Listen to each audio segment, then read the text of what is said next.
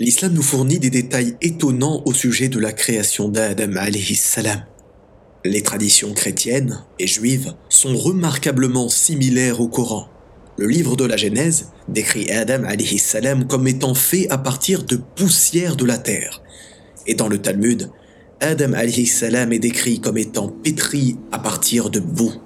Mais Allah nous informe dans la sourate Al-Baqarah au verset 30 Lorsque ton Seigneur confia aux anges Je vais établir sur terre un viscère, un khalifa, ils dirent Vas-tu désigner quelqu'un qui mettra le désordre et répandra le sang quand nous sommes là à te sanctifier et à te glorifier? Il dit En réalité, je sais ce que vous ne savez pas. C'est ainsi que commence l'histoire d'Adam salam, le premier homme, le premier être humain.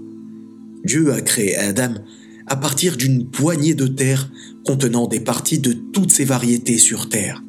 Des anges ont été envoyés sur terre pour recueillir la terre qui allait devenir Adam. Elle était rouge, blanche, brune et noire. Elle était douce et malléable, dure et graveleuse.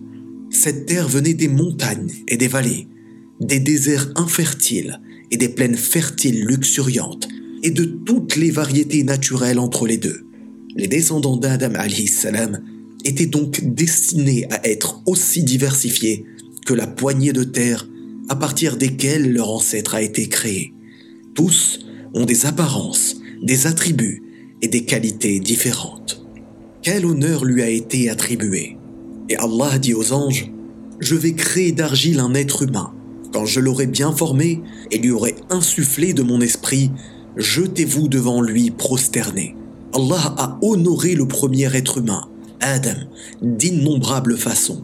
Allah a soufflé son âme en lui, il l'a façonné de ses propres mains, et il a ordonné aux anges de se prosterner devant lui. Bien que le culte soit réservé à Allah seul, cette prosternation des anges à Adam salam n'était qu'un signe de respect et d'honneur uniquement.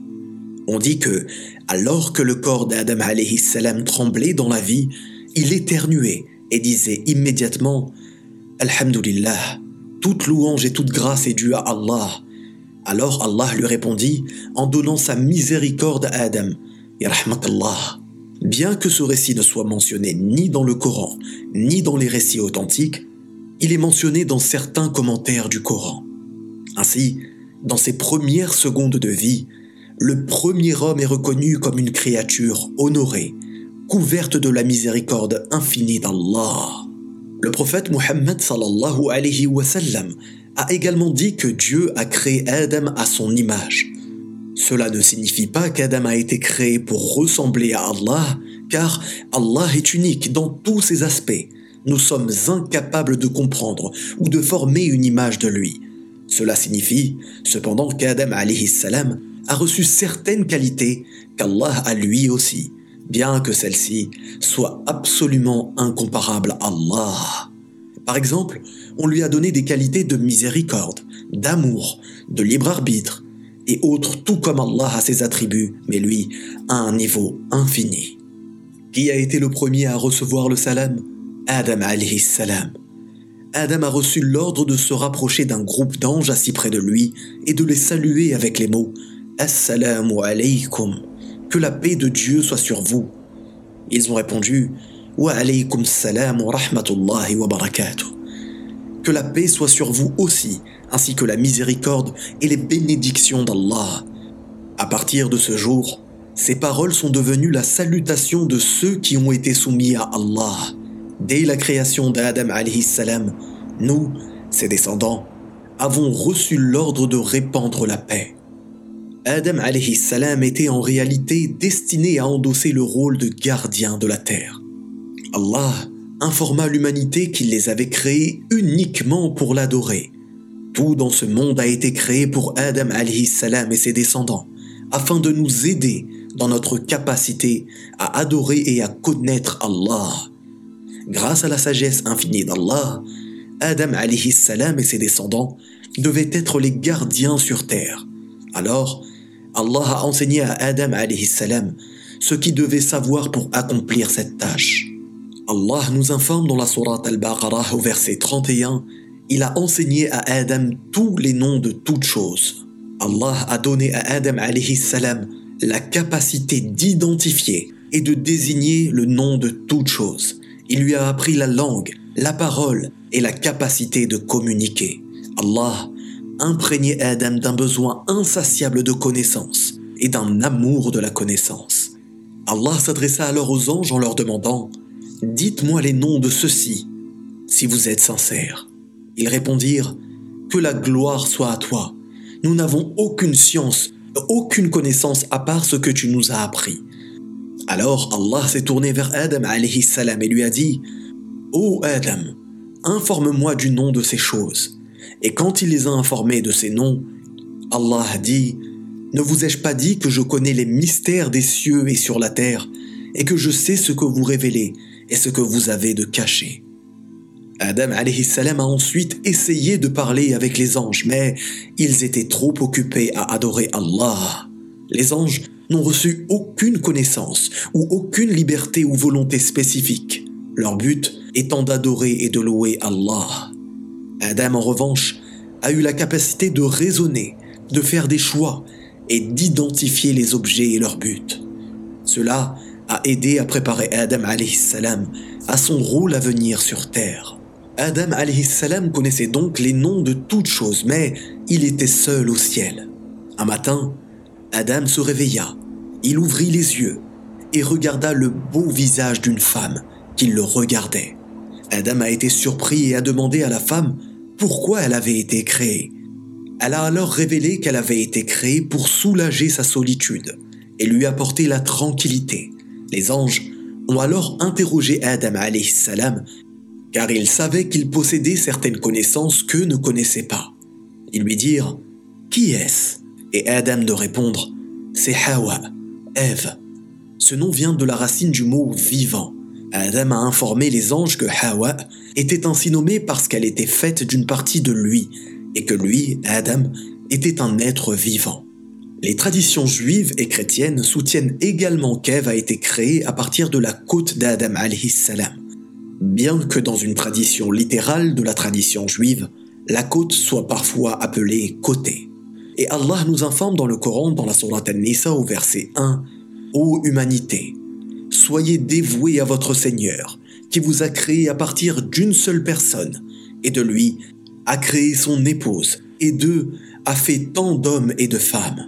Le prophète sallallahu alayhi wa sallam nous rapporte que Hawa a été créé alors qu'Adam alayhi salam dormait de sa côte gauche, la plus courte et que, après un certain temps, elle était vêtue de chair. Le prophète Muhammad sallallahu alayhi wa sallam a utilisé l'histoire de la création de Hawa, Ève, à partir de la côte d'Adam comme base pour implorer les gens d'être doux et gentils avec les femmes. Il dit sallallahu alayhi wa sallam Ô musulmans, je vous conseille d'être doux avec les femmes, car elles sont créées à partir d'une côte, et la partie la plus tordue de la côte est sa partie supérieure. Si vous essayez de la redresser, elle se brisera. Je vous exhorte donc à prendre soin des femmes.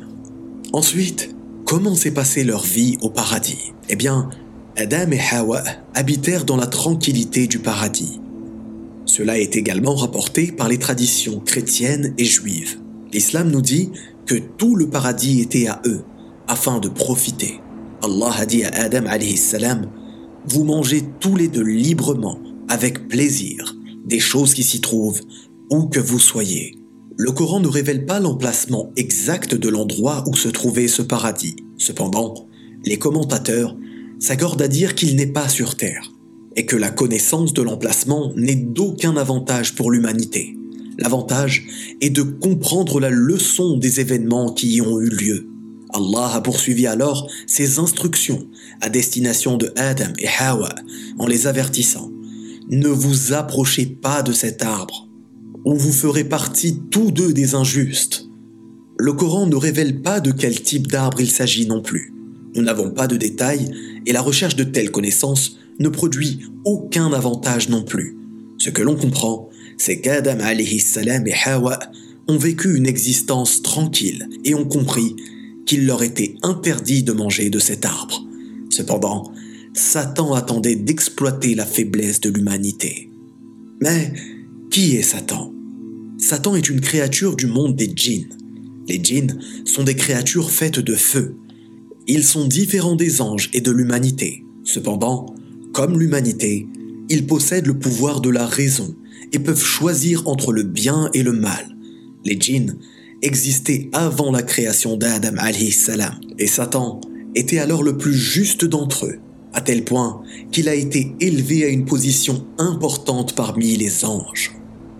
D'ailleurs, un petit retour en arrière s'impose. Les anges sont tous prosternés, mais à l'exception de Satan, qui a refusé d'être parmi les prosternés. Tout ceci par orgueil, car il s'estimait meilleur qu'Adam salam. Allah dit alors Sors d'ici, maudit sois-tu. En vérité, la malédiction sera sur toi et ceux qui te suivront jusqu'au jour de la résurrection. Quel est donc le rôle de Satan? Allah nous informe d'ailleurs dans le Coran que Satan dit Je vais certainement m'asseoir contre eux, sur leur droit chemin. Alors je viendrai à eux par devant et par derrière, de leur droite et de leur gauche. Satan est arrogant et se considérait meilleur qu'Adam, et à plus forte raison meilleur que l'humanité tout entière. Il est rusé et comprend la faiblesse des êtres humains. Il reconnaît leur amour et leur désir.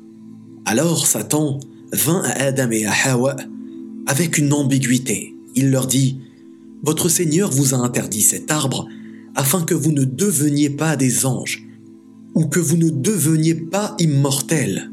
Leur esprit n'a alors cessé de penser à cet arbre et un jour, ils ont tous deux décidé d'en manger. Adam et Hawa se comportaient comme tous les êtres humains.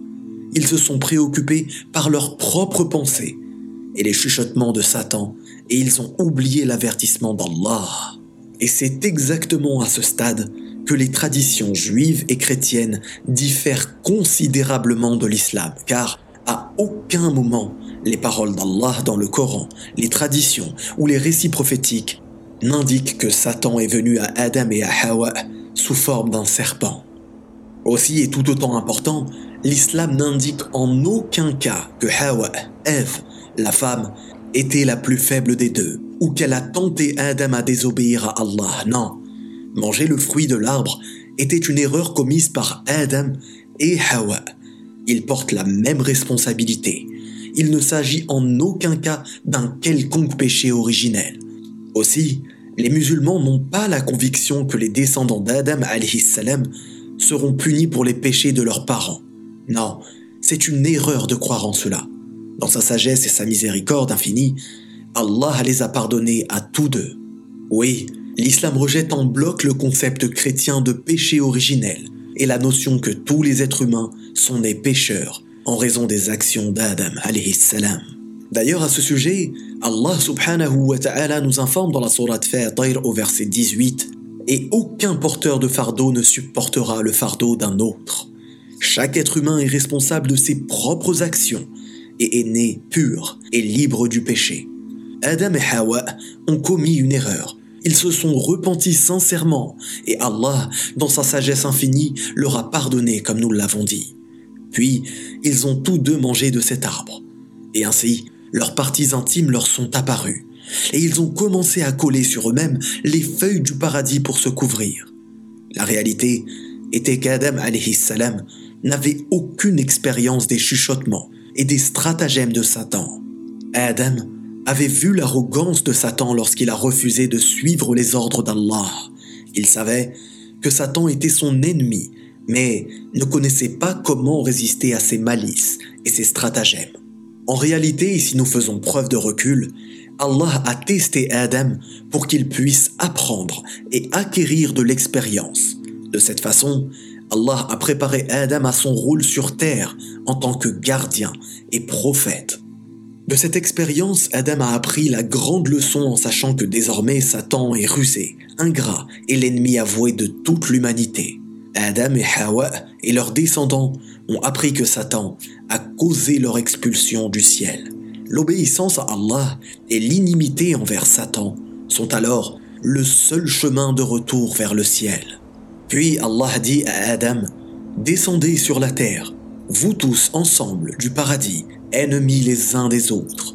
Le Coran nous dit qu'Adam salam a par la suite reçu de son Seigneur quelques paroles, une supplication, à prier, afin qu'il invoque le pardon d'Allah.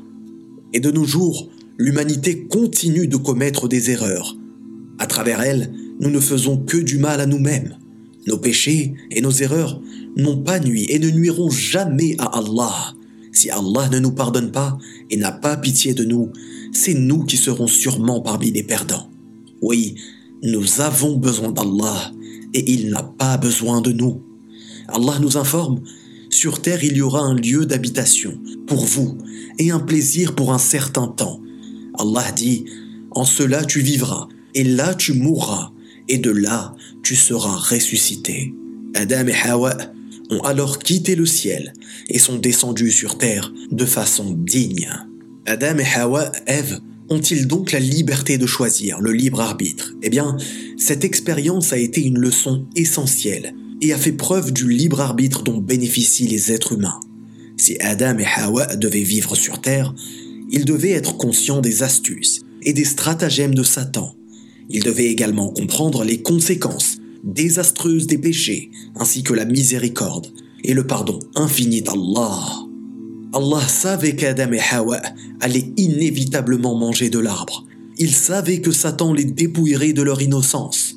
Il est important de comprendre que, bien qu'Allah connaisse le résultat des événements avant qu'ils ne se produisent et les permette, il ne force pas les choses à se produire. Et ceci est une leçon extrêmement importante pour comprendre le destin.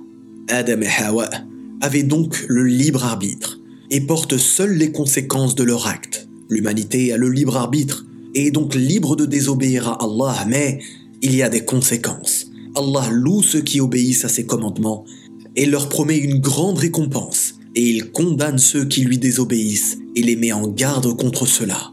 Où donc Adam et Ève sont descendus sur terre?